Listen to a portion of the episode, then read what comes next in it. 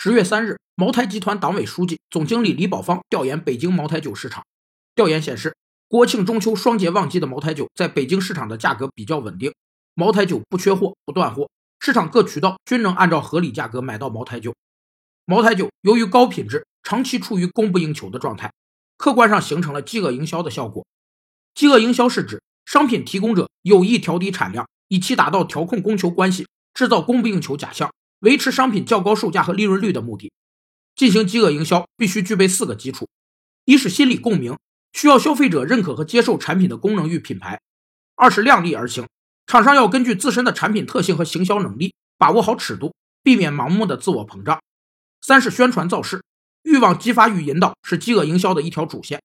四是审时度势，密切监控竞争者的市场策略，提高快速反应的机动性，物以稀为贵。相信茅台酒的供给不足状态一定会持续存在下去。